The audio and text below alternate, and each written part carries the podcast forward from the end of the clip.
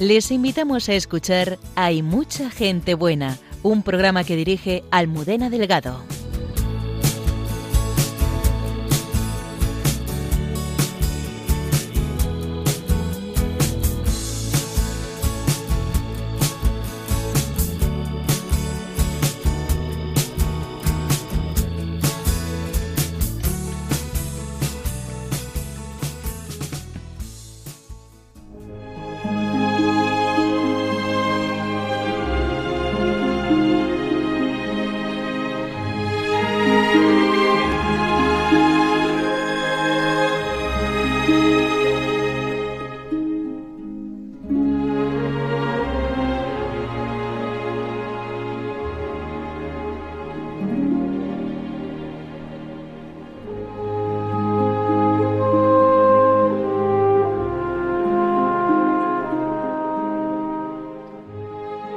Simplificar la vida y dejar a Dios actuar en lo inesperado son las dos grandes lecciones que el padre Jorge Molino recibe de sus maestros, los niños con grandes discapacidades con los que él convive día a día. De estas lecciones y de su vida cotidiana hablamos con este sacerdote que en los más pequeños ha descubierto el rostro de Dios. A lo largo de la historia no son pocos los médicos que han alcanzado la santidad el padre Alberto Rollo, consultor del Dicasterio para las Causas de los Santos, nos presenta algunos de ellos. Cayetana Jairi Johnson, desde el yacimiento arqueológico de Tel Hasor, nos narra todo lo que allí está descubriendo para que podamos comprender mejor los acontecimientos vividos en la historia de Tierra Santa. ¿Qué haría Cristo en mi lugar? Una pregunta que nos sirve para orientar nuestra vida como nos cuenta la hermana Carmen Pérez en Entre tú y yo.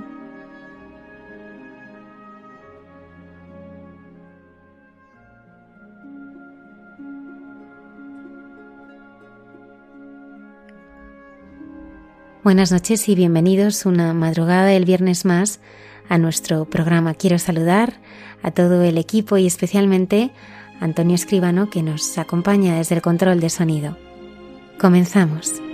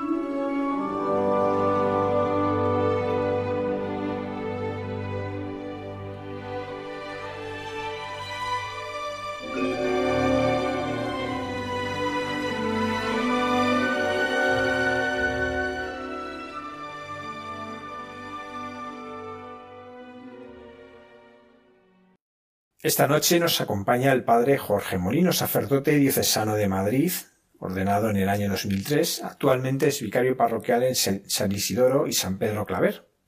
Recientemente ha publicado Jesús y lo que surja, la aventura de una vida plena. Y él tiene una fundación, Proyecto Persona, en la que nos va a contar cómo fue su encuentro con la discapacidad y cómo hoy comparte su vida junto a varios niños que sufren estas discapacidades. Buenas noches, Padre Jorge. Muy buenas noches. Padre Jorge, cuando uno mira una vida como la suya, ¿no? que, ahora vamos a ver que ha tenido distintos avatares, uno siempre piensa, ¿cómo era el Padre Jorge de niño? pues yo creo que un chico normal, ¿no? Un chico con una familia estupenda, eh, feliz, eh, deportista y, bueno, lo que se dice por ahí, que salía en la tele, ¿verdad?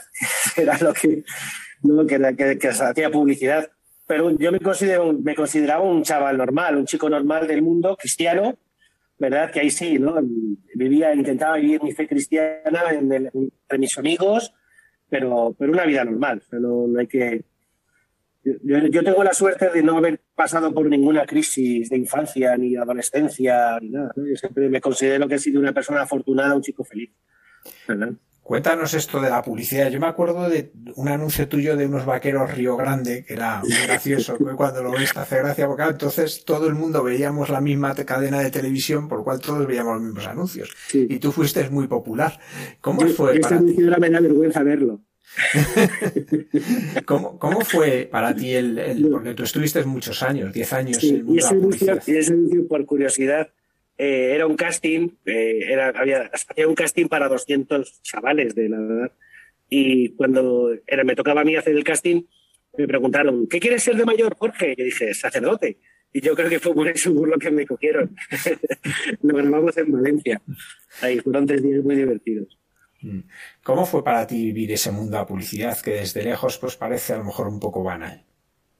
Eh, para mí era algo divertido. Es decir, ahí, sea, yo lo hacía como algo que me divertía, era un hobby para mí, no era algo así como profesional, donde yo pudiera. Nunca he pensado dedicarme a eso, ¿verdad? A la publicidad o a la televisión, porque yo quería ser sacerdote, ¿no? Y dentro de mi corazón estaba el deseo de ser sacerdote. Esto era una cosa que para mí era muy divertido, me lo pasaba muy bien y, gracias a mis padres que en ese sentido hacen que, lo vivas con tranquilidad, ¿no? Que, eh, pues para mí fue algo, pues eso, como te decía, ¿no? Muy divertido y muy tranquilo, ¿verdad? Empecé a los ocho años por mi hermana, que, una agencia de publicidad quiso que ella hiciera publicidad, porque ella sí salió en un programa bailando, y mis padres metieron mi foto con ella y ahí empecé yo.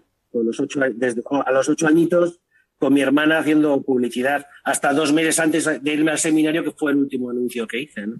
Pero era algo divertido, la gente allí era es gente fabulosa y como no lo vivía desde el ámbito más profesional, pues yo tampoco tuve así grandes problemas, ¿no? Como lo, típico que se oye que ocurre en esos ámbitos, ¿no?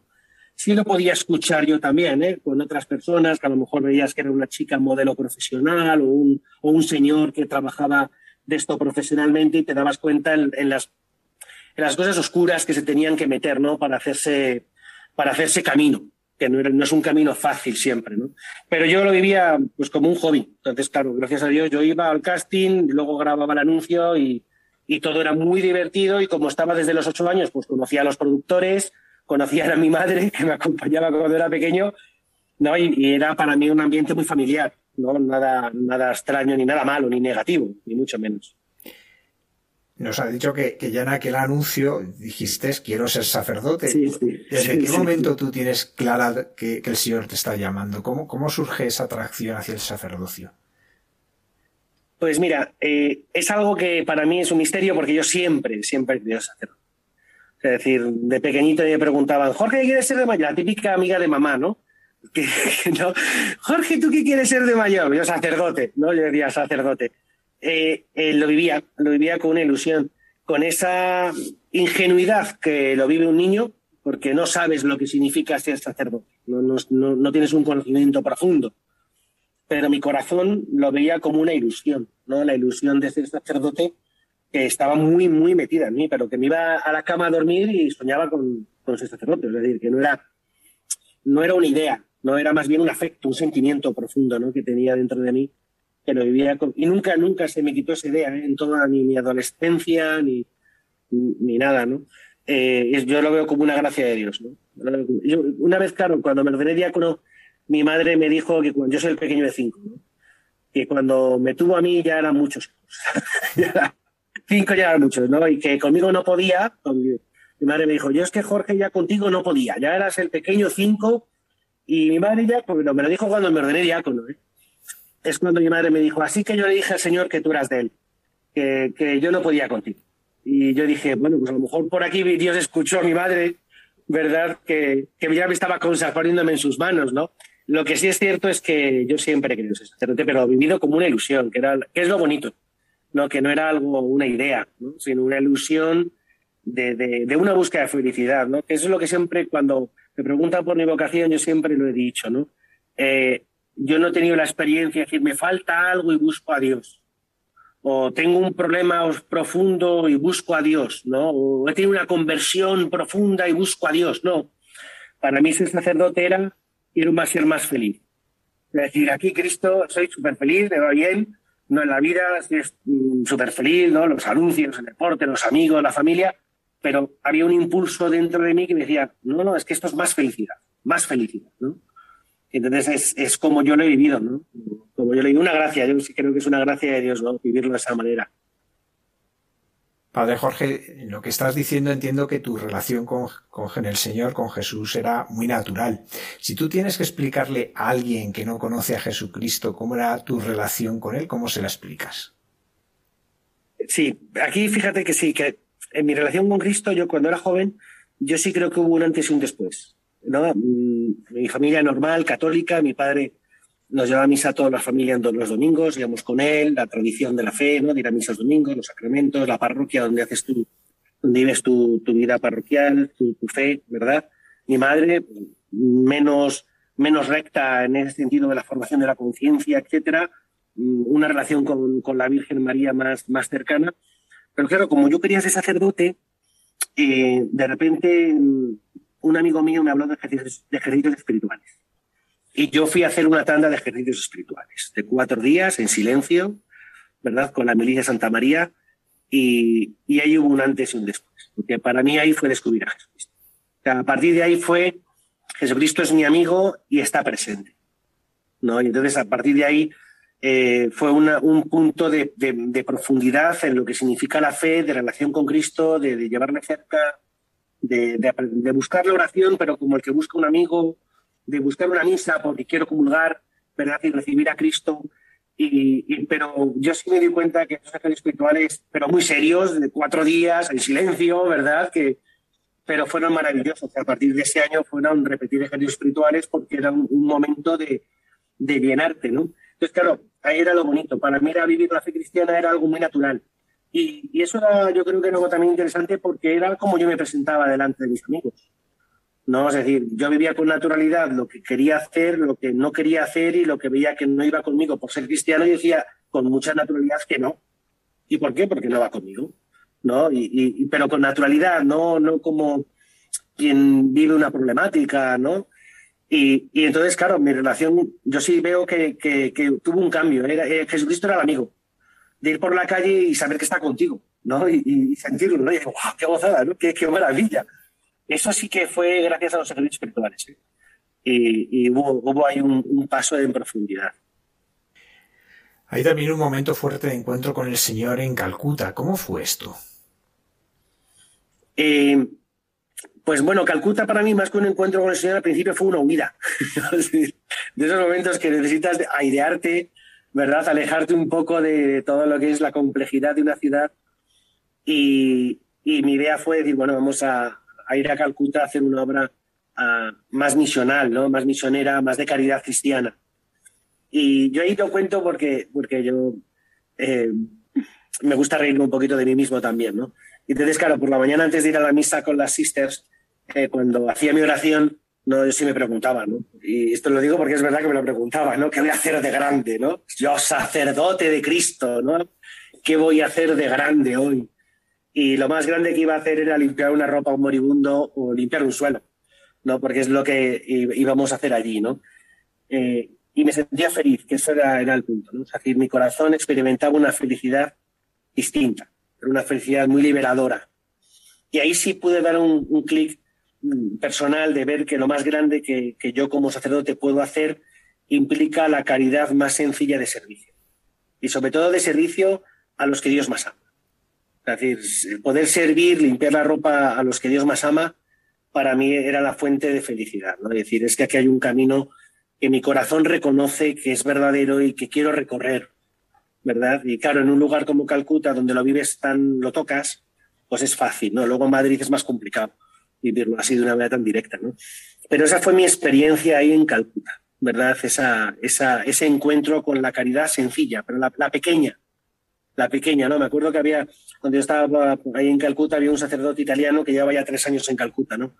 Y él iba por las mañanas y estaba pintando una pared. ¿no? Y yo ver a este sacerdote decir, un sacerdote eh, que su gran obra es limpiar una pared, Y ver que ahí hay, ahí hay una gran obra de, Dios, ¿no? Porque en el fondo estás amando como Dios ama, sirviendo en lo más sencillo, en lo más pequeño, eh, a, los que, a los más pequeños, ¿no? Y, y, eso se me quedó muy, muy, muy grabado dentro de mí, ¿no? Como un camino de felicidad, ¿no? Como una especie de, de libertad interior también. Este camino luego se va concretando también en el encuentro con la discapacidad. ¿Cómo fue para ti este encuentro y cómo te cambió la vida? Pues me la complicó. eh, una, unas vacaciones, eh, unas vacaciones me dediqué a irme a Malawi de misiones para, para ver qué tal era eso de las misiones en África, ¿no? Unas misiones maravillosas. Y al siguiente año yo quería repetir, iba, ya tenía organizado el, mes de mis vacaciones para irme de misiones pero una señora me habló de, una organización que necesitaba ayuda, que, era que organizaba campamentos para personas con discapacidad. Y entonces dije, bueno, pues ¿para qué me voy a ir a Malawi? ¿No? Si lo que yo quiero es vivir la caridad, si lo que yo quiero es entregarme y hacer una experiencia profunda, más intensa de, de caridad y de servicio, pues me quedo aquí, en España, ¿verdad? Y, y fue el primer encuentro con la discapacidad, ¿no? Y fue un encuentro maravilloso, un encuentro maravilloso porque de estos chavales te enseñan mucho. O sea, son chicos que viven, yo muchas veces digo que viven de lo esencial de la vida. No, no se complican tanto la cabeza. Y entonces, claro, ves cómo disfrutan todo, lo gozan todo, lo, lo, agradecen todo. Ves cómo incluso las pequeñas contrariedades les dan poca la importancia que tienen, no más. Y fue, entonces fue una experiencia preciosa, ¿no? Y claro, y a partir de ahí ya tuvimos que teníamos que responder ¿no? a esta realidad pero no solamente con la discapacidad, sino lo que implica la discapacidad sin recursos económicos. Claro, porque mm, tener una persona con discapacidad que implica muchos cuidados y si le quieres estimular mucho, pues implica muchos medios económicos, pues claro que la persona que tenga los recursos económicos, pues bendito sea Dios, pero el que no los tiene, ¿no? ¿Cómo lo, cómo lo vive, no? Entonces, a partir de ahí es cuando hicimos la fundación y empezamos a organizar los campamentos de verano para personas con discapacidad intelectual sin recursos, ¿no? O sea, íbamos buscando los que no podían pagar nada y a eso nos lo llevamos nosotros, Y de nuevo, ¿no? Fue un descubrimiento de, de, yo digo siempre que he aprendido mucho de estos chicos, ¿verdad? Pero también es descubrir un mundo muy doloroso, ¿no? Porque no es, ya digo que no solamente la discapacidad, sino la discapacidad en unos ambientes de mucha pobreza, ¿no? Te, das cuenta que ya no solamente la discapacidad, sino esa cultura de la pobreza la que ataca a estos chavales, ¿no? Y te das cuenta de las situaciones tan dramáticas que viven algunos. Entonces, claro, teníamos que responder a esa realidad y seguimos respondiendo, ¿no? Entonces empezamos con los campamentos. Empezamos con los campamentos de verano y a partir de allí pues hemos ido creciendo en número. Este año nos hemos llevado, hemos terminado una, un, un, campamento, ahora empezamos otro, nos hemos llevado a 85 personas con discapacidad.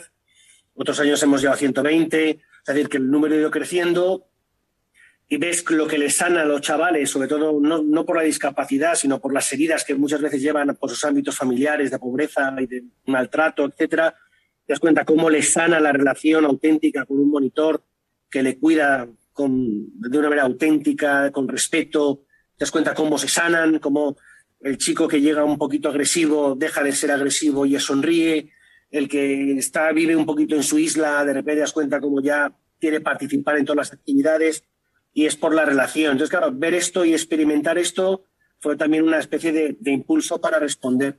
Empezamos con los campamentos, seguimos con las actividades de respiro de ocio, seguimos con las actividades del refuerzo escolar, Seguimos con las actividades de formación de habilidades socioemocionales para niños, para chicos con discapacidad leve, ¿verdad? Entonces todo eso, según íbamos viendo las necesidades de los chicos, íbamos respondiendo. No en ese sentido siempre mi plan era así, responder a lo que, lo que me encuentro por delante, ¿no? Que, que luego ya, claro, en la oración lo llevas y dices, esto es, esto es el Evangelio, ¿no? Que íbamos de camino a Jerusalén y nos hemos encontrado con esta realidad que nos ha gritado y como el samaritano hemos tenido que responder. Es decir, no era algo buscado, sino algo que nos hemos encontrado por el camino. Por lo menos de mi parte, yo nunca pensé en dedicarme a, vivir con niños con discapacidad, nunca lo pensé, mi, mi planteamiento sacerdotal nunca estaba esto, ¿no? Pero de repente vas caminando y Dios te lo pone. Entonces, claro, escuchas el corazón de estos chavales. Entonces tu corazón responde al corazón de ellos y claro, ya lo, te los metes dentro de ti, ¿no? Y va respondiendo, y va respondiendo a lo que ellos necesitan. Y es un poquito como ha ido surgiendo todo, paso a paso, respondiendo a una realidad, un monitor que tiene un voluntario que tiene una inquietud y responde a ella, y, así, es, así ido creciendo las cosas, ¿no? Y así surgió un poco la casa hogar. ¿no? en uno de los campamentos eh, vi un chico con discapacidad que estaba siempre sonriendo y era feliz, ¿no? Eh, cuento la anécdota porque en una de las misas del campamento, teníamos, tenemos misa, eh, peticiones, y un chico con discapacidad leve dijo, yo pido por los que están en sillas de ruedas, ¿no? Y el que estaba a mi lado, mi monaguillo, era uno de los que estaba en sillas de ruedas, ¿no? Y me dice, ¿por qué reza por mí, padre? Y digo, pues, ¿por qué dices que por qué reza por ti? Y, el chico, con una, esa sencillez, dice, es que yo soy feliz. Claro, yo le pregunté, ¿y por qué eres feliz? Y me dice, porque no tengo más remedio. Entonces, claro, yo dije, jo, ojalá yo aprendiera, ¿no? Es decir, no tengo más remedio que ser feliz. qué, sencillo, ¿no? Qué sencillo. Pues este chico, que es verdad que era feliz, eh, lo tuvimos que llevar un día al hospital porque tenía, comía tenía sondas, ¿verdad? Y pues hay que llevarlo al hospital por si tenía alguna infección. Y como ya estaba toda la mañana en el hospital, al chico, a los monitores que habían ido con él, dije, oye, para que se les haga más leve, me los voy a llevar a comer al restaurante que está al lado del campamento. ¿No? Y claro, ahí le preguntaba, este chico vivía en una residencia de lunes a viernes y él siempre decía que fin de semana se iba a su casa. ¿no? entonces dije, oye, bueno, con su familia. Él decía, me voy a casa con mi familia. Entonces le pregunté por su familia, ¿no? ¿Cuántos hermanos tienes? Y me decía, no, son cuatro chicos y dos chicas. Y yo le pregunté, ¿a ti quién te cuida más? Y me dice, padre, están todos enfermos. Y de repente el chico me dice, si no son todos del mismo padre. Que si mi madre es una monja. Este chico había estado desde los ocho meses en una, en una casa hogar, en una casa dirigida por religiosas, ¿no? donde este chico, que había sufrido abandono, aparte de la discapacidad, eh, había sido, vivía con él. Entonces, claro, yo dije en ese momento, en ese momento dije, mi Calcuta. Desde ese momento de verdad dije, este es mi Calcuta. No el poder dar esta, eh, para chicos con discapacidad que no tienen la suerte por distintas situaciones de contar con un ambiente de familia, ¿no? Un ambiente de familia, poder ofrecerles esta, esta riqueza que es luego lo que les va a hacer felices, ¿no? A nivel cognitivo podrán desarrollarse más, menos, eso lo da lo que podamos estimularle su techo cerebral, ¿no? Pero la felicidad es, tengo un lugar donde soy que... Entonces, a partir de ahí surgió el proyecto de la Casa Hogar no con la fundación. Un proyecto que lleva ya funcionando un año, que tenemos a cuatro niños, tres niñas, un niño maravillosos, ¿verdad? Eh, con distintas discapacidades y distintas situaciones familiares. Y en septiembre pues ampliamos la familia a dos más, el grupo de la Casa Hogar a dos más, ¿verdad? Y lo mismo, ¿por qué hemos ampliado a dos más con todo lo que implica de trabajo, de gastos económicos? ¿Por qué? Porque yo veo en poco tiempo estos niños que han llegado, lo que han crecido, lo que sonríen y lo felices que están en todos los ámbitos, que yo dije es que tenemos que dar la oportunidad a dos más. O sea, no, no, no podemos decir cerramos porque nos cuesta mucho, ¿no? Entonces, por eso salió la, la maravilla de la Casa Hogar y aquí estoy, ¿no? Con estos cuatro niños. Hay un grupo de educadoras, lógicamente, que, que trabajan aquí en la Casa Hogar, voluntarios que vienen, etcétera, pero pero aquí estamos, ¿no? Con estos chavales recibiendo mucho de ellos, ¿no? Padre Jorge, entonces en el hogar vives con ellos, vives con estos cuatro niños ahora y, cómo es tu día a día, porque eh, además eres vicario parroquial, colaboras en un colegio, ¿Cómo compaginas toda esta actividad a la vez que el cuidado de, cuatro niños? Pues la verdad es que tengo muchísima gente que me ayuda, ¿no? Y entonces, en ese sentido, me intento, me intento, intento hacer lo que me corresponde como sacerdote, ¿no? Que eso es lo que es mi labor, ¿no? Es decir, eh, entonces sí, me levanto pronto por las mañanas, eh, cuando había colegio, ahora me levanto un poquito más tarde, pero cuando había colegio me levanto como las seis, seis y cuarto de la mañana para asearte y todo lo demás, me, tocaba mirar de comer al pequeño, que come por gastro, ¿verdad? Entonces hay que preparar el biberón, las medicinas, pues se las preparo yo y durante la hora que está haciendo él con el desayuno yo estoy rezando, haciendo mi oración de la mañana y luego ya cuando él acababa la comida, pues era despertar a las niñas, si había voluntarios que se habían quedado por la noche, voluntarias, pues las visten, las asean, yo preparaba los desayunos, ¿no? Y dejarlas en la ruta y una vez que ya estaba en el colegio, pues yo me iba a atender otras cosas, ¿no? Yo me iba al colegio y si tenía que ir a celebrar misa a la parroquia, me iba a la parroquia, ¿verdad? Hasta que los niños venían por la tarde de saliendo del colegio, que ya tenía yo eh, educadoras que se encargaban de, todo lo demás. ¿no? Cuando llegaba el trabajo... De, yo, yo he hecho los planes conductuales de los niños por, por la carrera de psicología que tengo. ¿no? Esos, los, cada niño tiene un, un programa formativo, pero toda la parte de educación, pues había dos educadoras para estar al tanto de la educación, ¿no? De, en todo lo que implica el crecimiento de los niños, ¿no? De la, la pues crecer en su capacidad de ducharse solas, de vestirse solas, de, de comer, la parte cognitiva, la atención. Entonces, claro, yo tengo ahí unas personas contratadas que son los que, los que trabajan, los que dan esa oportunidad. Si yo tengo que irme a celebrar un funeral, pues me voy.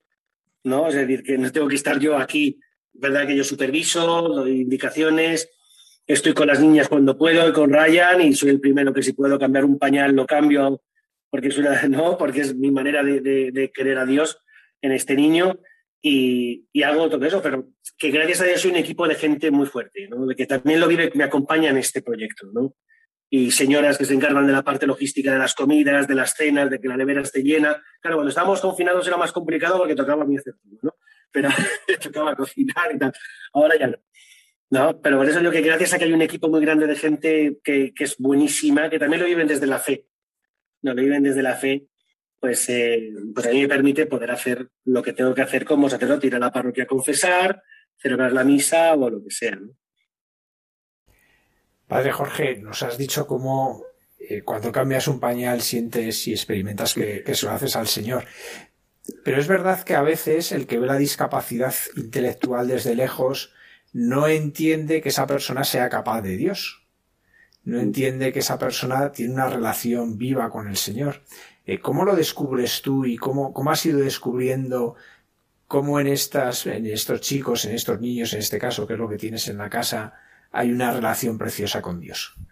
Mira, te voy a contar dos cosillas, ¿no? En, otro en el, en el campamento, es que en el campamento a veces con las misas ocurren cosas maravillosas, ¿no?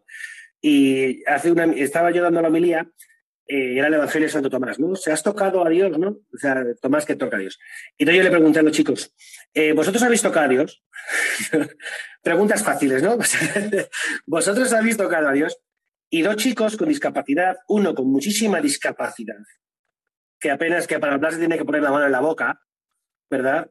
Y que no se puede, no puede hacer absolutamente nada solo. Este chico dijo, yo he tocado a Dios. Y yo le pregunté, ¿y tú cómo has, cuándo has tocado a Dios? Y ese chico me dijo, en la comunión. Yo me quedé de cuadros.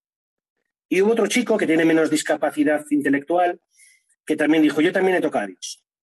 Y le pregunté, ¿y tú cuándo has tocado a Dios? Y él me dijo, cuando los voluntarios me cuidan, lo está haciendo Jesucristo.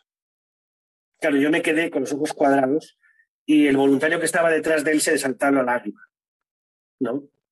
Entonces, claro, te das cuenta lo que decía antes, nuestros chavales, eh, como no se complican la vida, muchos de ellos, van a lo esencial, tienen la más capacidad de tocar a Dios, más que nosotros, que nos comemos mucho la cabeza, que nos enredamos, ¿no?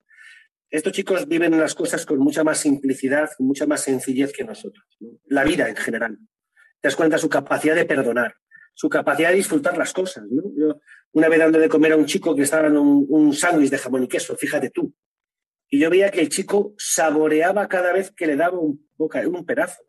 Y yo, claro, yo me preguntaba, ¿cuándo he sido yo, ¿cuándo he sido yo la última vez que he disfrutado de esta manera algo tan sencillo? Entonces decía, es que no sé ni disfrutar las cosas como las disfrutan ellos, ¿no? Pero la segunda parte, que es un poquito como yo lo intento vivir, en el fondo es ver lo que vivir el evangelio, lo que dice el evangelio, ¿no? Que Dios ama a los pequeños. Elige a los pequeños, elige, elige a la Virgen María porque es la más pequeña del Señor. No la elige por ser la más grande, ni la elige por ser la más caritativa, ni la elige por ser la que mejor reza, ni, ni la, elige porque es la más pequeña. soy la esclava del Señor. ¿no? Esa, esa actitud de, la pequeñez, de, las, de la humildad profunda. ¿no? Entonces, claro, yo me doy cuenta que Dios ama a estos niños. Dios sobre todo ama a estos niños. Porque ¿qué puede haber más pequeño que un niño con discapacidad que encima ha sido abandonado por su familia? O sea, que no tiene recursos para nada. ¿no? Es decir, yo digo, es que Dios es, a ellos a los que Dios más ama. Y yo para mí, pedir, ver que Dios me pone a estos niños a mi alcance para que yo les ame, para mí es un honor. Es decir, porque el Señor te has fijado en mí para yo poder amar a los que tú más amas, ¿no? Y yo poder compartir esto en tu corazón, ¿no? Entonces, claro, cuando yo le cambio el pañal a este pequeñajo, ¿no? Que es el que tiene más discapacidad, que está siempre sonriendo, ¿verdad? Eh, digo, es que, Señor, si es que tú le amas así, si es que tú, ¿cómo no lo voy a hacer? Si, ¿Cómo no lo voy a estar contento si tú a este chico es al que más ama, además que está bautizado, este, este chavalito está, está bautizado, ¿no?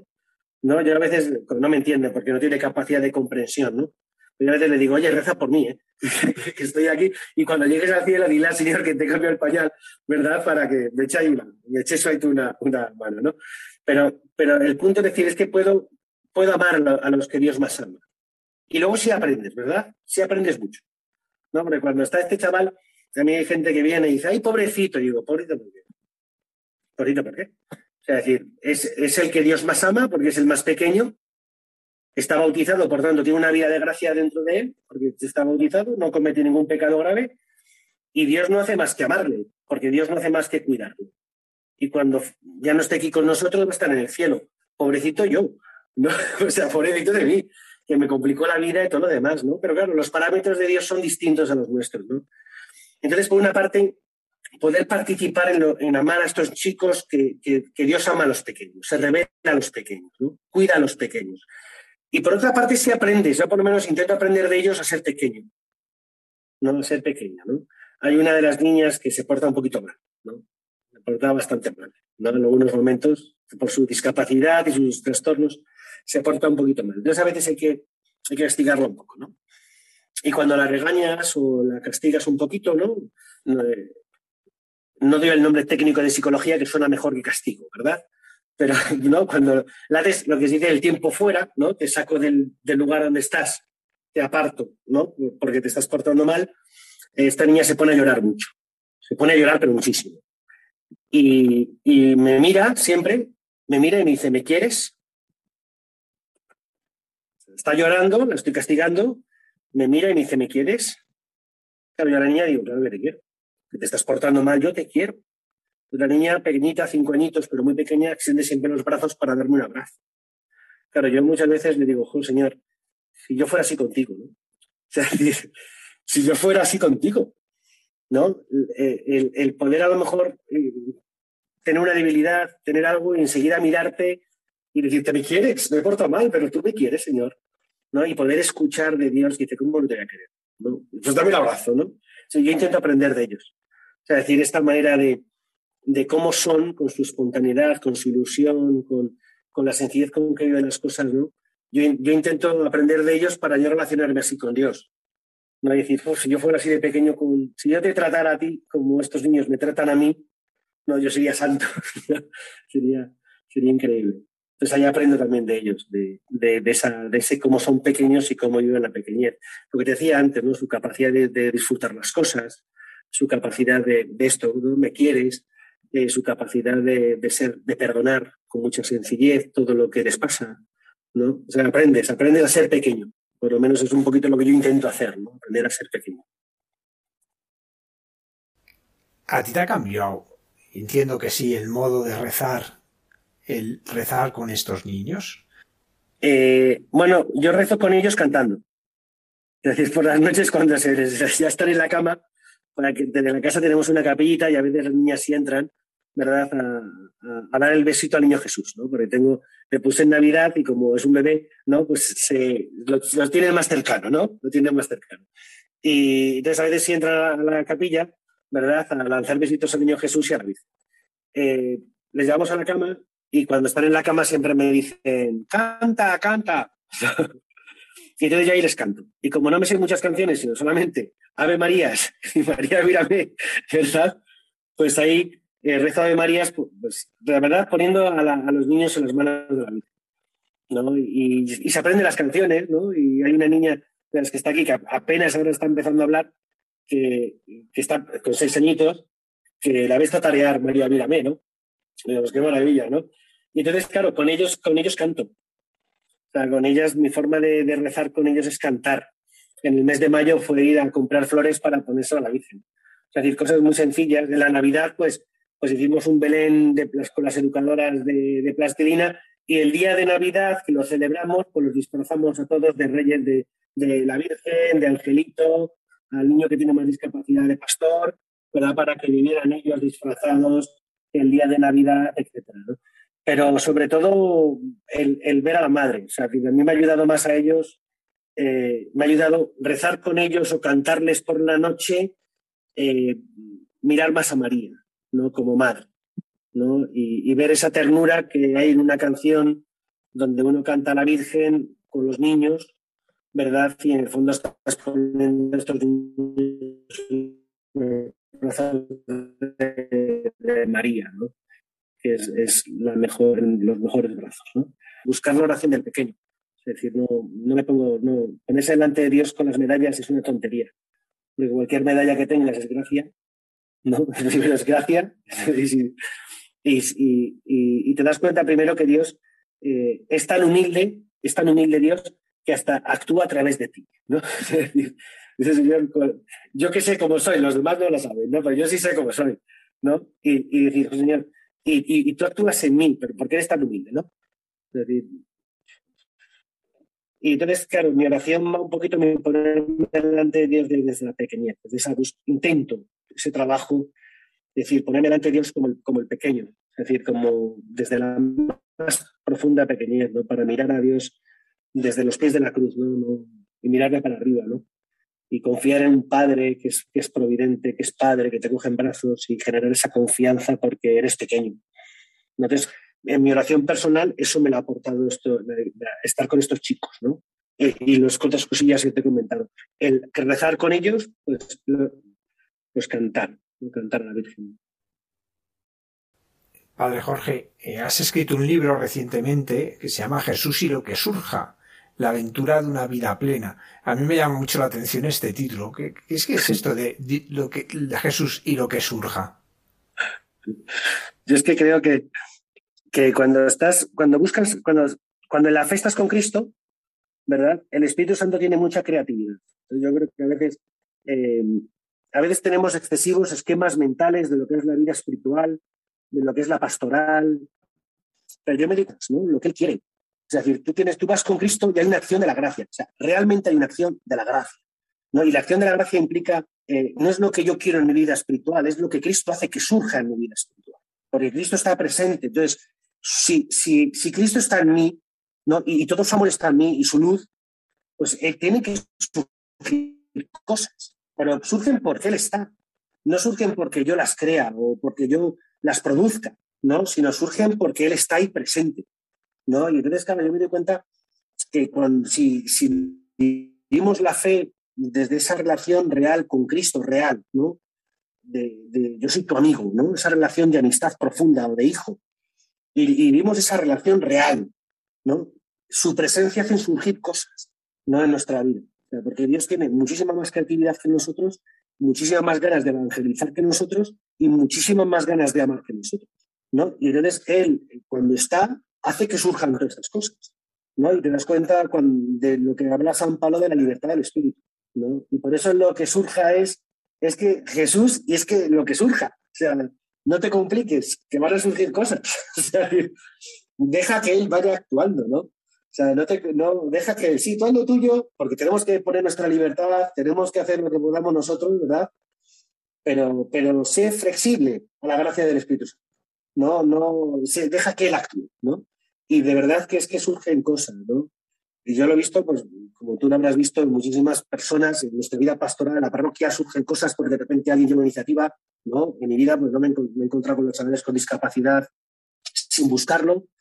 Pues ha sido algo que ha surgido porque estaba Jesús, ¿verdad? O tales cosas que van surgiendo que son aventuras, que son sorpresas, ¿no? Y que son maravillosas, ¿no? en el libro trato el tema muy, muy, muy rápido, pero a mí me encanta, me, encanta la, palabra por venir, ¿no? La palabra por venir, ¿no? Porque estamos muy preocupados en el futuro como proyecto, ¿no? Nos proyectamos, ¿no? Y tenemos nuestros planes de acción, nuestros proyectos personales, ¿no? Todo lo que yo me proyecto hacia adelante, hacia el futuro, ¿no? Pero ante esta palabra, ante la palabra proyecto y futuro, está la palabra por venir, ¿no? Que es lo que viene de frente. Lo que viene de frente, lo que está por venir, yo no sé qué es, pero si hay un padre providente, eh, debe ser algo maravilloso. ¿no? Entonces, en mi futuro, en mi vida está lo que yo puedo proyectar, que es parte de mi responsabilidad, pero también está esa capacidad de tener los ojos abiertos, porque hay un padre providente que en esa esquina me está esperando que te algo para mí y que simplemente tengo que abrir los ojos para descubrir. Y entonces, por eso es Jesús y lo que surge. O sea, no nos tú, Jesús, y lo que surja, que va a ser maravilloso, no te compliques, ¿no? Lo que Dios quiere.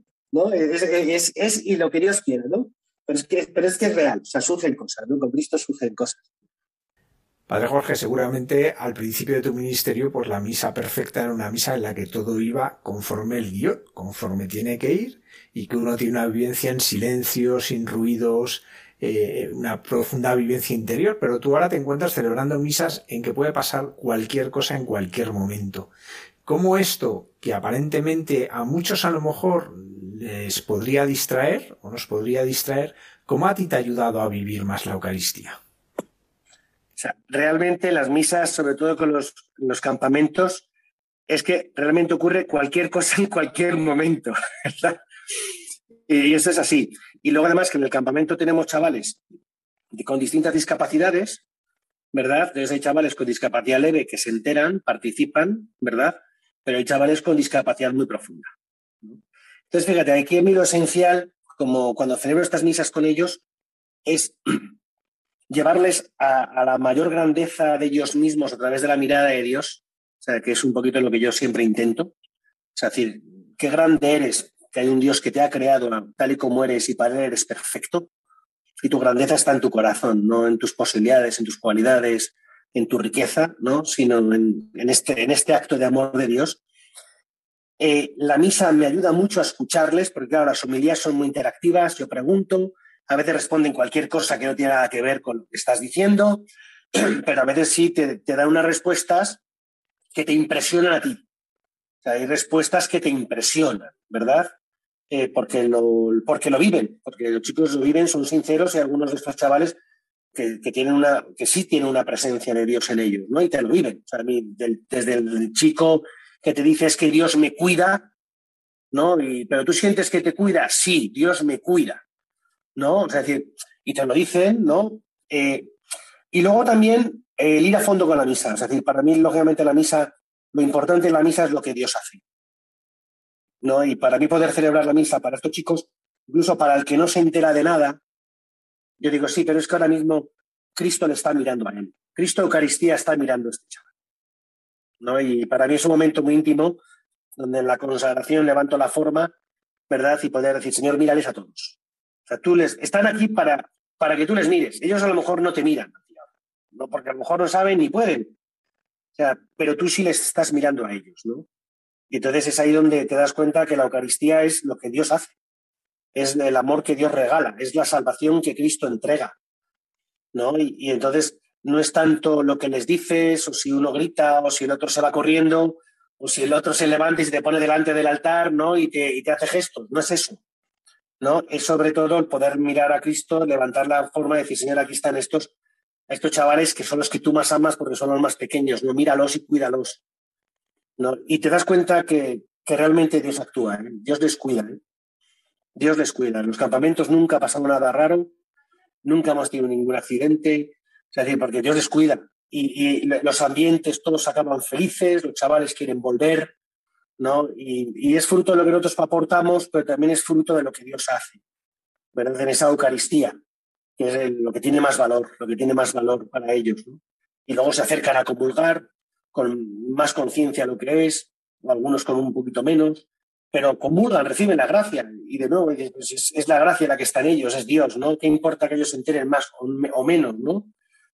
Pero ahí está, ¿no? Es como el que se pone delante del sol, aunque no te quieras poner moreno, te pones moreno, ¿no? es decir, tú no lo buscas, porque te pones moreno. Pues estás delante de Dios, el, amor te llega, ¿no?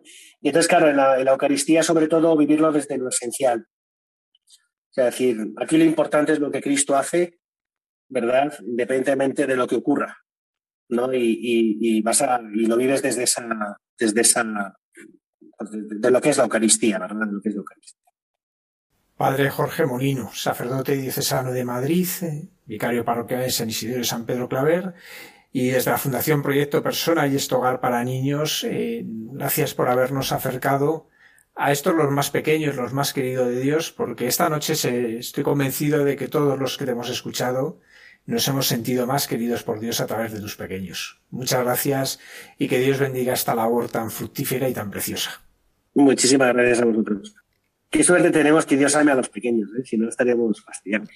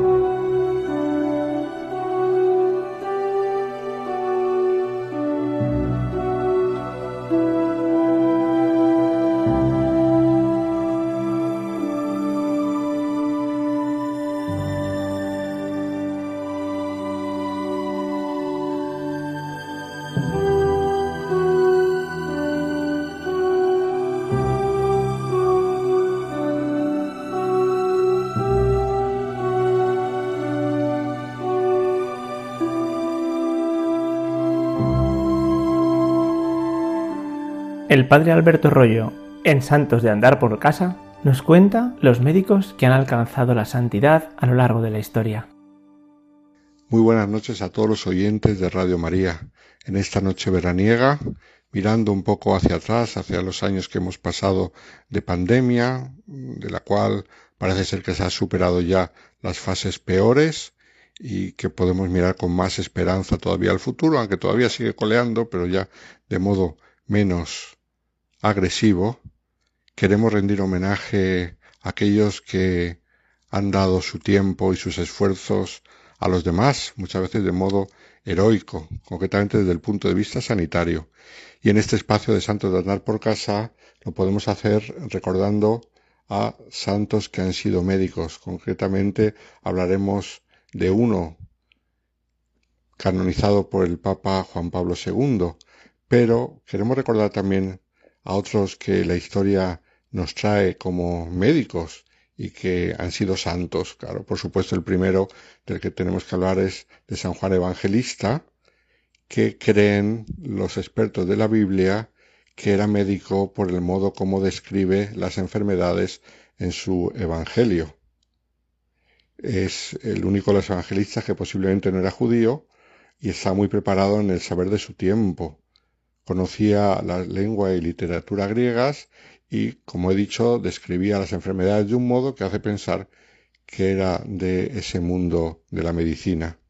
Pero ya más concretamente tenemos que recordar, por supuesto, a San Cosme y San Damián, que fueron hermanos gemelos y eran médicos de profesión y prestaban sus servicios de modo gratuito en Siria en el siglo III y que durante la persecución de Diocleciano padecieron el martirio y fueron decapitados. Otro mártir también médico de las persecuciones romanas a finales del siglo III, San Pantaleón, que parece ser que por ayudar a los cristianos fue condenado a muerte. Hay una leyenda sobre su muerte, se dice que cuando fue decapitado un árbol cercano floreció al instante, estas leyendas piadosas que se hacían para ensalzar la leyenda de los santos. Lo que sí está claro es que fue un santo médico que ayudó mucho a los demás y por ayudar concretamente a los cristianos se jugó la vida. A lo largo de la historia ha habido otros santos médicos. No puedo dejar de recordar aquí al beato José Gregorio Hernández, de Venezuela, que vivió entre el siglo XIX y el siglo XX, murió a principios del siglo XX y que está en proceso todavía de beatificación, ya ha pasado ese primer paso de la heroicidad de las virtudes, el segundo paso de la beatificación y ahora ya está en proceso de canonización y llegan noticias de algún posible milagro que le llevaría a formar parte de la lista de los santos. Por supuesto, tenemos que hablar también del gran santo napolitano, San José Moscati, muerto en el año 1927, que además era investigador, científico y catedrático, y quien siempre atendió de manera gratuita a los pobres. Se le tiene muchísimo cariño en Nápoles, su tumba es muy visitada, fue beatificado por el Papa Pablo VI y canonizado también por San Juan Pablo II en la Basílica de San Pedro. Esto fue en el año 1987, pues dos años después el Papa canonizaría a otro santo médico, también italiano. Me estoy refiriendo a San Ricardo Pampuri, que se santificó como médico seglar, pero que en los últimos años de su vida se hizo hermano de San Juan de Dios, aunque realmente vivió un par de años como religioso. Era el décimo de once hijos y nació el 12 de agosto de 1897 en la provincia de Pavía, como siempre ocurría en aquella época, fue bautizado al día siguiente. Su familia era una familia cristiana, pero a los tres años quedó huérfano de madre y fue acogido y educado en casa de sus tíos maternos, en una población llamada Tribolcio, también allí en la provincia de Pavía. Cuando tenía diez años, además, murió su padre en Milán y quedaron todos los hermanos a cargo de sus tíos. Después de haber completado la escuela elemental y después haber estado interno en el Colegio de San Agustín en Pavía, al acabar sus estudios superiores, se inscribió en la Facultad de Medicina de la Universidad de Pavía y pronto mm, explotó la Primera Guerra Mundial y fue llamado al servicio militar en los años 1915 a 1920. Prestó servicios sanitarios en zonas de guerra, primero como sargento y después como oficial aspirante de médico. No era médico todavía, no le había dado tiempo. Fue después de la guerra y cuando pudo volver a la universidad que se graduó en medicina y cirugía, concretamente en 1921, y lo hizo con el máximo de puntuación. Después de un peritaje junto a su tío médico y una breve suplencia en una plaza médica de un pueblo allí cerca de su tierra, fue nombrado médico rural en Morimondo, ya estamos en la provincia de Milán. Allí estuvo como médico rural, pero a la vez se sacó un curso de perfeccionamiento en el Instituto de Obstetricia y Ginecología de Milán, y un curso de habilitación para oficial sanitario en la Universidad de Pavía. Por lo tanto, pues fue poco a poco abriendo horizontes al perfeccionarse en las técnicas y en la sabiduría de la medicina. Pero su corazón buscaba algo más, no solamente la perfección y la excelencia académica y de su profesión, sino que ya desde pequeño él había querido ser sacerdote y sin embargo se le recomendó que no por la salud, tenía una salud bastante débil, de hecho nunca llegará sacerdote. Mm, aún así, él, como seglar, como médico, vivió su vocación al interno de la iglesia muy cerca del Señor. De hecho, algo importante para él era cada día acudir a la misa y permanecer largos ratos delante del sagrario, en adoración profunda, también la devoción a la Santísima Virgen con el rezo del rosario, incluso varias veces al día cuando el trabajo se lo permitía, pero también fue muy importante para él el trabajo apostólico en diferentes lugares donde vivió, siempre se acercó a la parroquia y concretamente en la parroquia ayudó primero como joven en la acción católica parroquial, concretamente, por ejemplo, en Morimondo, y después, y luego también en otros ambientes, incluso académicos católicos. Se destacó por su actividad apostólica y esto le hizo ser muy popular en ambientes católicos de Milán y luego de Pavía también en los últimos años antes de ser religioso.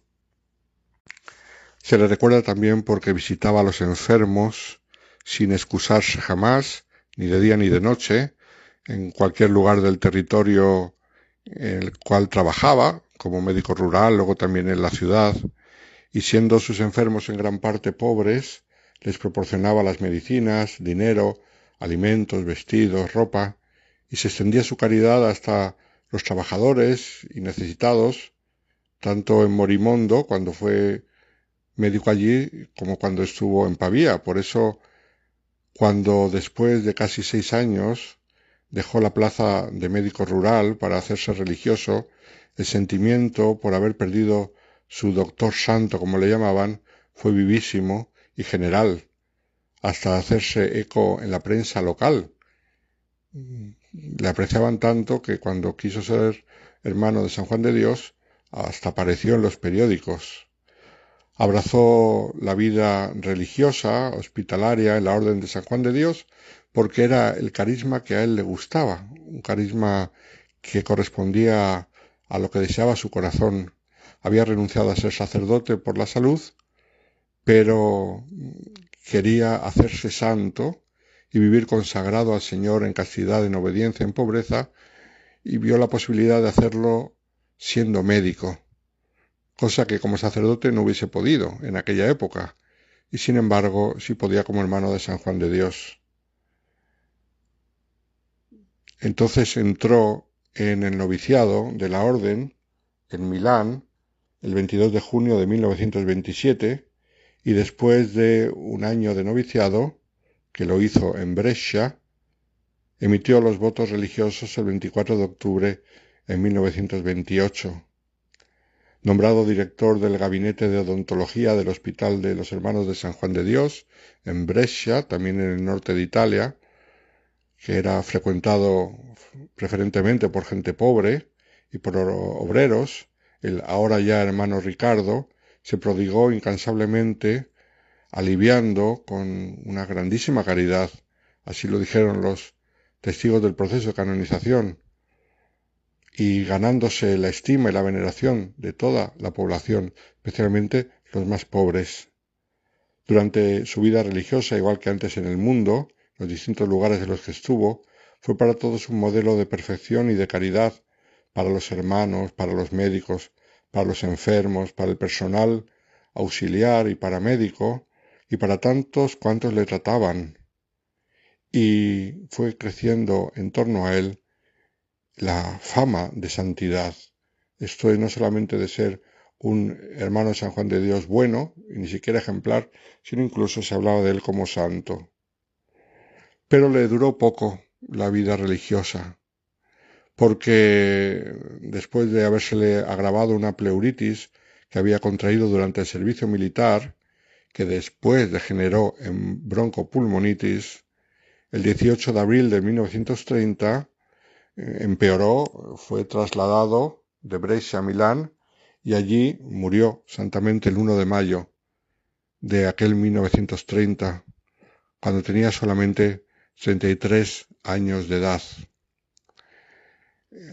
Años después, cuando fueron aprobadas sus virtudes heroicas, en el decreto de la aprobación de la heroicidad de las virtudes, mm, firmado por el Papa Pablo VI, éste decía, dejando el recuerdo de un médico que supo transformar la propia profesión en misión de caridad y de un religioso que reprodujo en sí mismo la figura del verdadero Hijo de San Juan de Dios.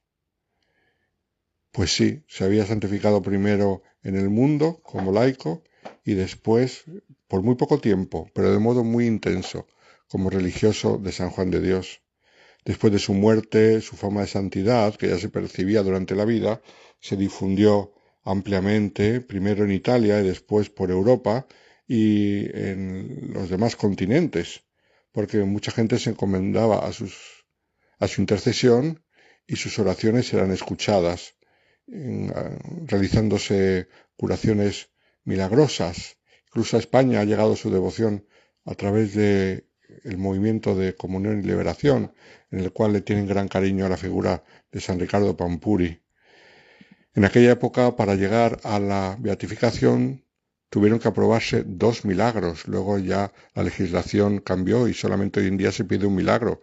Pero fueron dos milagros lo que llevó a que en el año 1981 pudiese ser beatificado por el Papa Juan Pablo II.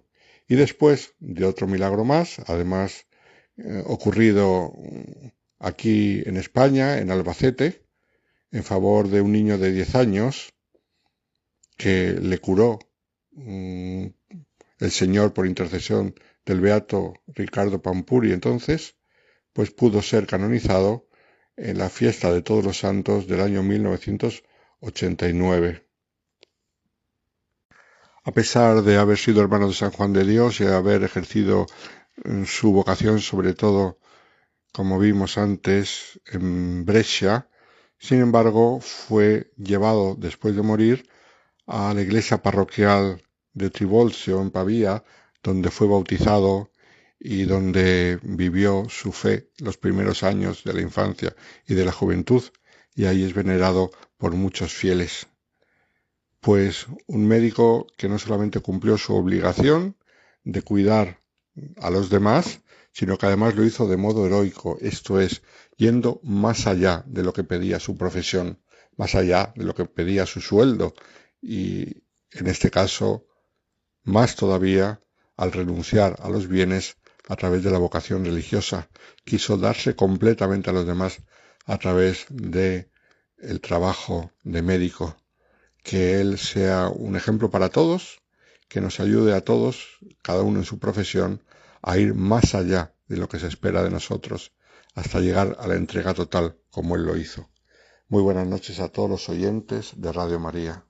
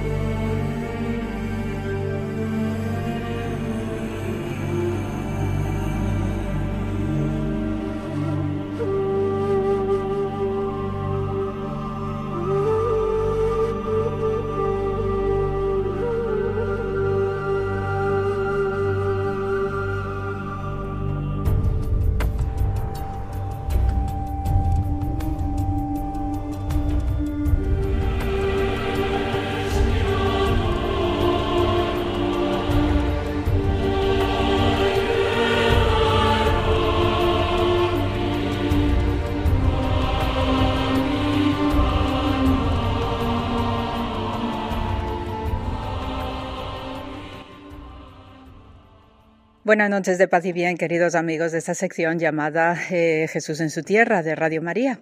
Y el programa de hoy pues lo, lo, dedico especialmente porque estoy grabando desde el yacimiento arqueológico de Tel Hatzor, en la Galilea, en Israel. Hemos empezado ya campaña este año después de estos dos años eh, de parón. Eh, tenemos mucho trabajo, afortunadamente, pero también hay momentos que se hacen duros, especialmente duros, pues, pues hay, que, hay que mover mucha tierra de lo que se ha ido acumulando también, ¿no? De estos dos años, entre la arena habitual que suele volar, ¿no? Cuando hay viento y también eh, limpiar, ¿no? Lo que la, el tiempo meteorológico deja, ¿no? Cuando hay lluvias y hay nieves y cosas por el estilo. Entonces os estoy hablando desde el Palacio Ceremonial de la Acrópolis de Tel Hatzor. Ahora mismo pues estoy mirando hacia el oriente, hacia lo que es el Valle del Jordán, desde el interior, desde el corazón de este palacio. Eh, tengo delante de mí pues la entrada eh, ceremonial principal que sabemos ¿no? que tiene pues dos columnas de madera, que era el estilo de construcción y de composición de estos palacios cananeos, porque estamos ubicados en la época del bronce tardío cananeo y nos podemos situar pues alrededor del 1400 al 1100 antes de era cristiana. Y entonces, pues delante, ya os digo, tengo una vista espectacular, ¿no? Con la bruma de la humedad del río Jordán, que, que cubre todo el valle Luego, pues eh, inmediatamente eh, detrás, ¿no? Según se mira hacia el oriente de esta entrada del palacio ceremonial, pues tengo también eh, un altar enorme, ¿no? De, de, sacrificio y se entiende que allí se hacían sacrificios cruentos, ¿no? También de animales importantes, grandes y también, pues habría algún tipo de ofrendas, de inciensos y todo siempre de fuego, ¿no? Ese es el sentido, ¿no? Puesto que este palacio ceremonial que tiene además importantes niveles de destrucción eh, de lo que fue el colapso de las civilizaciones de la era de bronce y por haceros una analogía comparativa en la historia, pues sabemos que eh, otro ejemplo ¿no? de este momento de destrucción pues lo tenemos en la fabulosa guerra de Troya.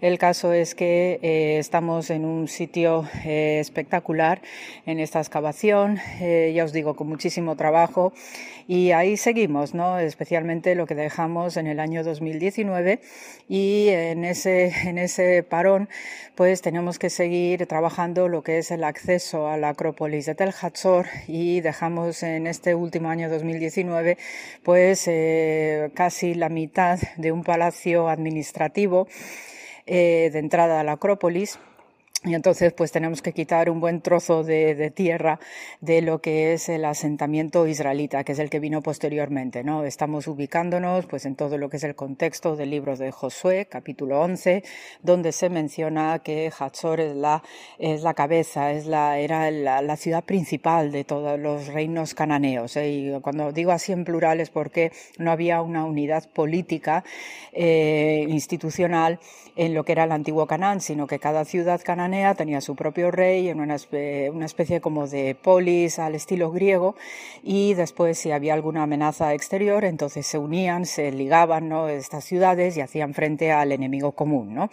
El caso es que de todas estas ciudades, pues Hatzor es una ciudad prominentísima Además está, eh, según miro ya hacia el norte, pues veo todos los caminos que conducen hacia Siria y Líbano y un poco más allá, pues cuando uno se pone en los altos del Golán, pues y, el cielo está despejado, especialmente pues se puede ver a lo lejos, pues el lugar donde Pablo de Tarso cayó del caballo, ¿ok? Así que tenemos estos pequeños detalles, ¿no? Que también pues nos ilustran en el escenario, en el terreno físico de los acontecimientos eh, bíblicos.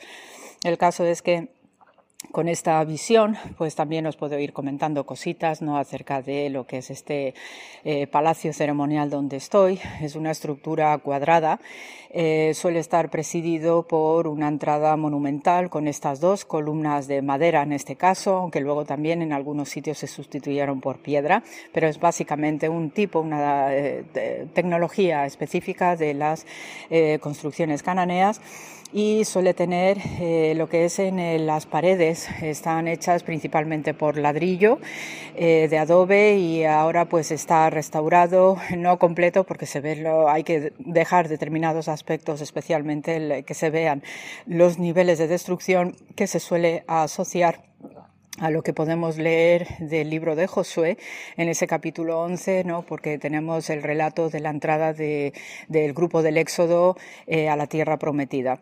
Entonces, eh, estas eh, construcciones cananeas pues, se caracterizaban por tener una base de piedra que llamamos ortostatos y entonces sobre esa base de piedra sólida, unos bloques imponentes, pues se levantaban lo que eran los muros también importantes, gruesos de ladrillo. Y en algunos puntos pues eh, tenemos ¿no? este colapso de ladrillos, muchísima huella de, fuego, de destrucción, eh, algunos ladrillos precisamente por el alto nivel de, temperatura que adquirió el fuego que arrasó esta parte de la Acrópolis de Tel Hatzor, pues cristalizaron, así que imaginaos lo que, lo que pudo ser esa temperatura. Y el caso es que eh, en este palacio ceremonial, pues no es que viviera el rey eh, especialmente, no debía tener otro sitio, que también es lo que intuimos en ese otro palacio que estamos excavando en la entrada de la Acrópolis, y parece ser que este palacio pues está más relacionado con aspectos ceremoniales de recepción de grandes personalidades, recepción de otros reyes, embajadores, eh, y también pues para celebrar, eh, como siempre, con todas las fiestas ¿no? que tengan un vínculo especial con el lugar, pues aquí también se organizaba ¿no? el gran banquete, eh, se hacían todas las, eh, digamos, ceremonias procesionales, ¿no? Que también ayudan a que, eh, pues esto cree una especie de cohesión con el rey por delante, ¿no? Y el caso es que en esta ciudad de Tel Hatzor y en este palacio ceremonial, pues tenemos estos hitos y estos eh, acontecimientos de eh, estructura que también está al servicio ¿no? de un mensaje político y sobre todo teniendo en cuenta que esta ciudad está muy bien ubicada por este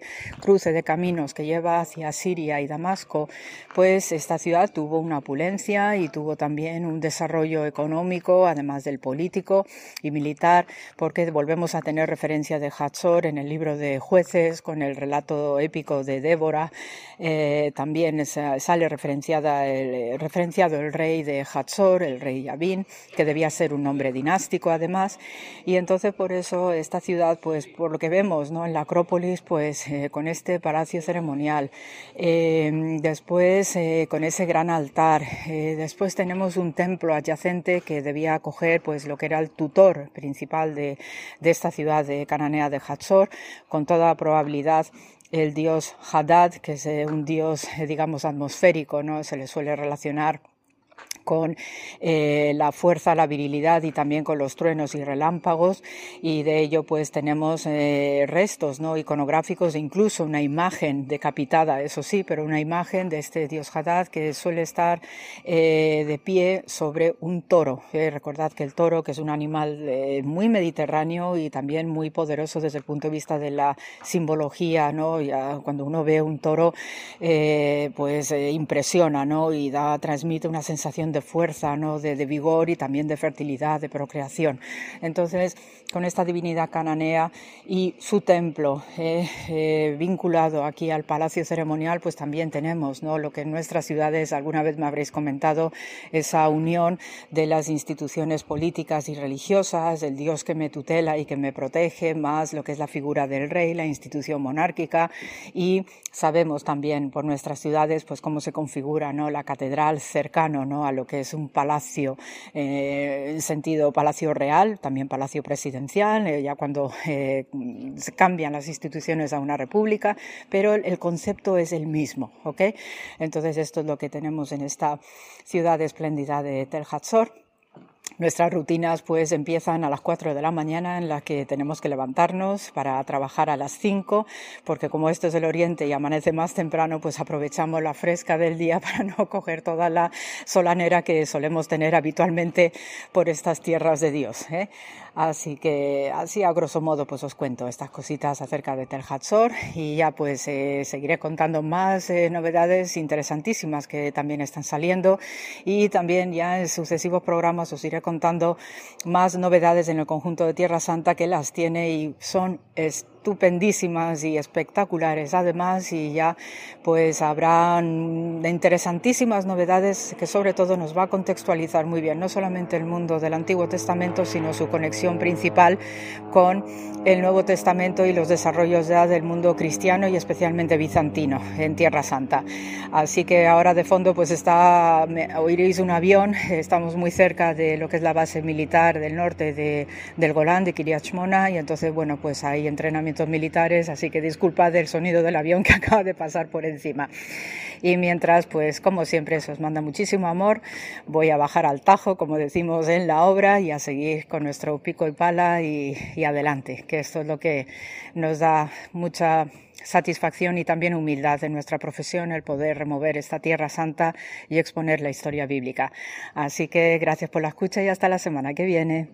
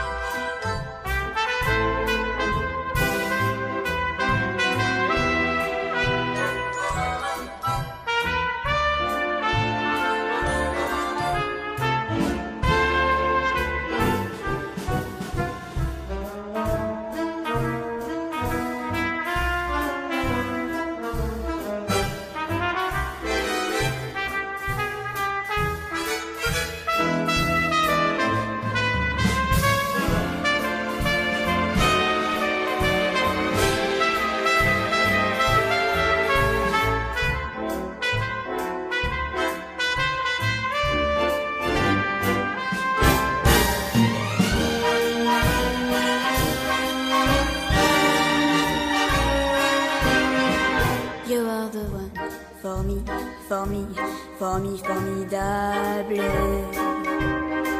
You are my love, very, very, very véritable. Et je voudrais pouvoir un jour enfin te le dire,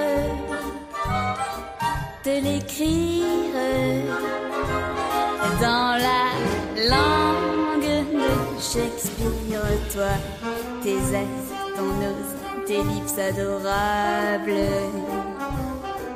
Tu n'as pas compris, tant pis, ne t'en fais pas. Viens-t'en dans mes bras, darling.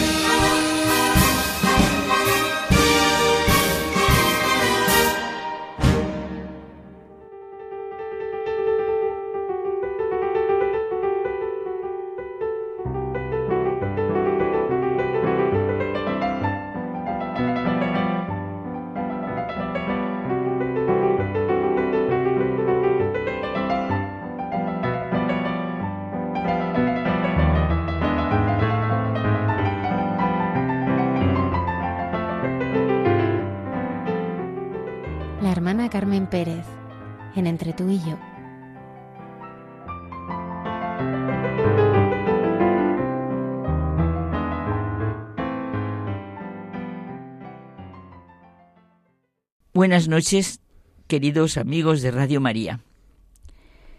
José Manuel y yo tenemos nuestro diálogo en una cuestión. ¿Yo lo haría?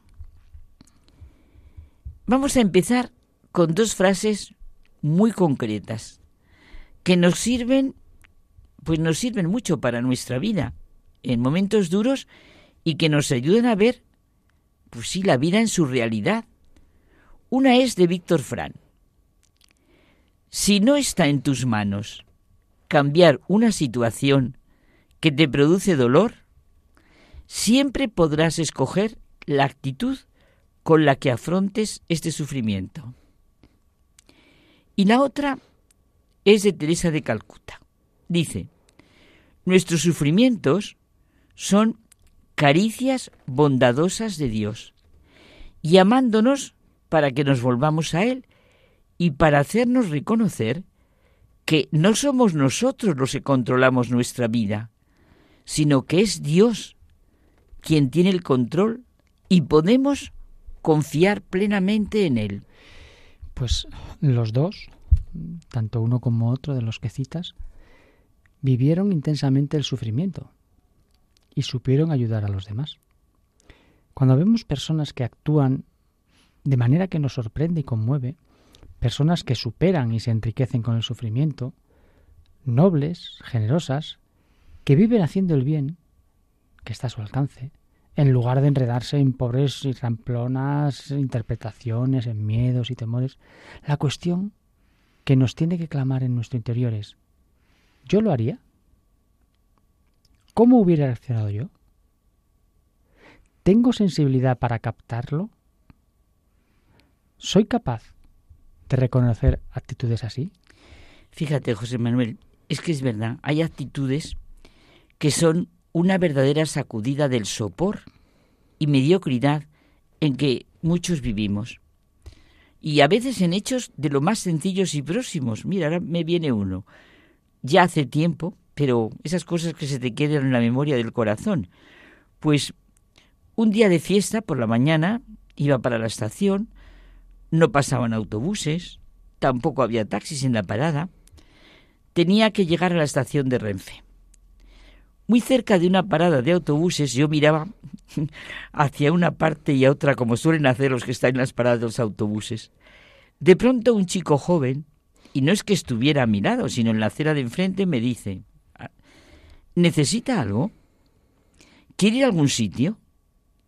Oye, fíjate qué manera de ir por la vida, dándose cuenta de que una pobre monja que está en la otra acera necesita algo y a ver si le pueden ayudar.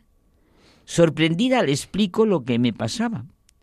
Y la señora que estaba con él, su madre, claro, me dice, venga, nosotros la llevamos. Pues sí, así de natural y sencillo, así de grande y significativo de cómo son algunas personas y cómo actúan. Esos son los pobres medios, que yo creo que alguna vez hemos hablado de ellos, al alcance de todos, no los grandes proyectos, y que realmente no pueden cambiarnos la vida.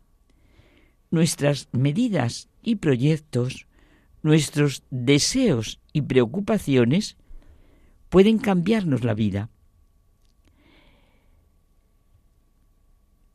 Sí, porque muchas veces estos deseos están muy lejos de lo que Jesucristo nos propone en el Evangelio con la actitud generosa de la viuda pobre que dio su óvulo sin medir lo que daba, sin calcular porque daba todo. Mira, en este sentido, Benedicto XVI nos dice que también a nosotros Jesús nos zarandea como aquel día a los discípulos. Prestad atención, mirad bien lo que hace esa viuda, pues su gesto contiene una gran enseñanza. Expresa la, la, característica fundamental de quienes son las piedras vivas de este nuevo templo, es decir, la entrega completa del sí al Señor y al prójimo. Es que la viuda del Evangelio es de lo más significativo. Al igual que la del Antiguo Testamento, lo da todo se da a sí misma y se pone en las manos de Dios por el bien de los demás. Este es el significado perenne de la oferta de la vida pobre que Jesús exalta, porque da más que los ricos, quienes, claro, y dan todos mucho más los que ofrecen parte de lo que, mejor dicho, los ricos son los que le ofrecen parte de lo que les sobra. En cambio, esta viuda da todo lo que tenía para vivir. Claro, se da a sí misma. Y es que, aunque parezca mentira, nadie ha venido a este mundo con la misión de juntar dinero. Ganar dinero es parte de la vida, porque lo necesitamos. Pero no puede ser la razón de la vida. Hay otras razones. Ante situaciones, testimonios que nos admiran, vidas de personas que son una verdadera luz, la cuestión es ¿Yo lo haría? ¿Haría algo por el estilo? ¿Cuáles son mis medidas y razones? ¿Cómo reacciono yo ante el sufrimiento, las dificultades y las necesidades del otro? Mira, este año, yo creo que lo hemos comentado, me regalaron el día de Pentecostés un pin en el que venía el don de piedad. Y ponía sencillamente, nos hace vivir buscando siempre actuar como Jesús actuaría. La definición completa de este don pues nos dice, el Espíritu Santo nos da el don de piedad para estar siempre abiertos a la voluntad de Dios, buscando siempre actuar como Jesús actuaría. Si Dios vive su alianza con el hombre de manera tan envolvente, el hombre, a su vez, se siente también invitado pues a ser piadoso con todos. Ante lo que decías tú, los profundos testimonios de vida ante el sufrimiento, ante la entrega a las necesidades del otro, ante el ejemplo de superación en enfermedades y dificultades, la cuestión es la pregunta, ¿verdad? ¿Yo lo haría? En realidad eso supone vivir del don del Espíritu Santo, que nos hace vivir buscando siempre actuar como Jesús actuaría. Mira, estoy acordando de, de, bueno, en realidad de dos cosas. San Alberto Hurtado, que fue beatificado por San Juan Pablo II y canonizado por Benedicto XVI, yo no lo, conozco, no lo conocía mucho, fue citado en casi todos los discursos y homilías del Papa Francisco en su viaje a Chile. en enero de 2018, demostrando la vigencia de sus palabras, el poder de su legado espiritual y su papel en la historia de su país de origen. Y esto tiene un secreto. Y es que dice el Papa Francisco que Hurtado tenía una regla de oro. Una regla para encender su corazón con ese fuego capaz de mantener viva la alegría. Y la contraseña es, ¿qué haría Cristo en mi lugar? Para el jesuita Alberto Hurtado, Cristo era sencillamente todo, la razón de su vida, la fuerza para esperar, el amigo por quien y con quien acometer todo para gloria de Dios. Pero fíjate, sonreía y se lo contábamos a Marta hace un rato. Pues es que es muy curioso lo que me ha pasado. Un escritor francés, Gilbert Cesbron, que murió en 1979, yo lo leí, lo leía mucho en mi juventud. Ahora la verdad solo tengo un libro que te lo he contado alguna vez en mis manos que se llama Soltad a Barrabás. Pues es curioso, ¿eh? Hace la misma propuesta en el apartado que él llama, Gilbert Esbrón, el secreto real. Es buenísimo. Y da una receta garantizada para superar la actitud de Poncio Pilato a lo largo de toda la historia y en todo momento.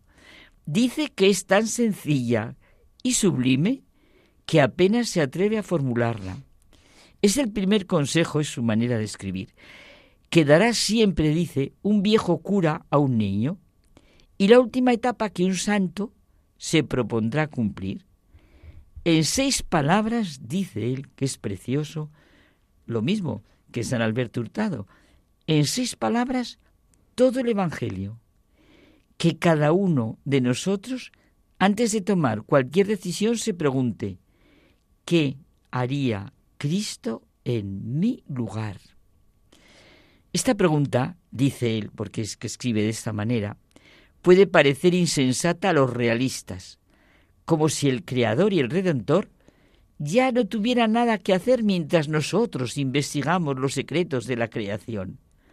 Después de todo, Él es quien dijo, no os dejaré huérfanos, y tiene que cumplir su promesa. ¿Qué haría Cristo en mi lugar? Pues para que Él se ponga en mi lugar, requiere de mí, va a requerir de mí, claro, la luz, la fuerza, la confianza, la seguridad y la certeza en el Espíritu Santo. El credo de la Iglesia Católica no es una cantinela infantil. El cristiano que no cree con todo su ser, como habla él, en el Espíritu Santo es un impostor o un sonámbulo, con esa forma suya de expresarse, que pone las cosas muy claras. Cristo es una persona viva que vive actualmente aquí, allí y en todas partes. El cristianismo no es un código. Solo se comprende desde dentro. ¿Qué haría Cristo en mi lugar? No es una fórmula mágica. El reino de Dios no puede instaurarse en una mañana, como un circo ambulante se instala en la plaza de un pueblo. Con él comienza la gran misión, la nueva era, el verdadero después de Cristo. Me parece que ya lo hemos comentado aquí. Me encanta que hayas dicho la nueva era. ¿Sabes una de las cosas que me cuesta muchísimo, que se está perdiendo? Cuando no dicen antes de Cristo y después de Cristo. Y hablan de la... Me cuesta. Me encanta cuando sale un locutor lo que dice antes de Cristo o después de Cristo. No, no puede Es que ya como la historia no interesa. Claro. Pues sí. La cuestión, ¿verdad? Es yo lo hago. Yo tengo esta contraseña que dice San Alberto Hurtado o este secreto real que dice Gilbert Cesbron para funcionar en mi vida. Y los dos tienen la misma expresión. ¿Qué haría Cristo en mi lugar?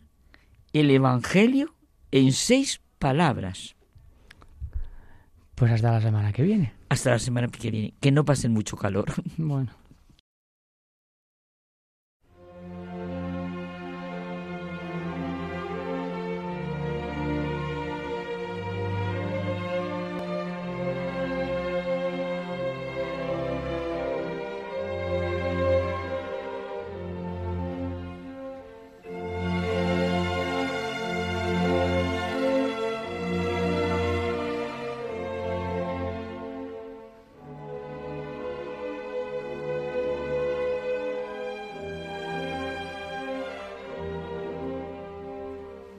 Muchas gracias por habernos acompañado en el programa de esta noche.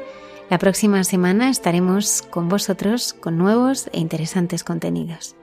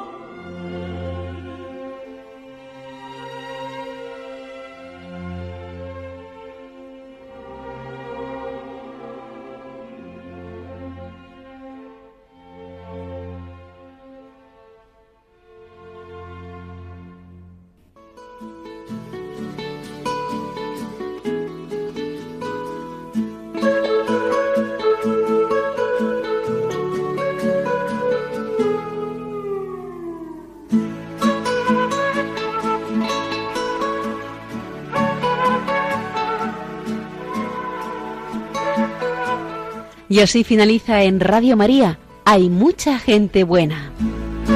Un programa dirigido por Almudena Delgado.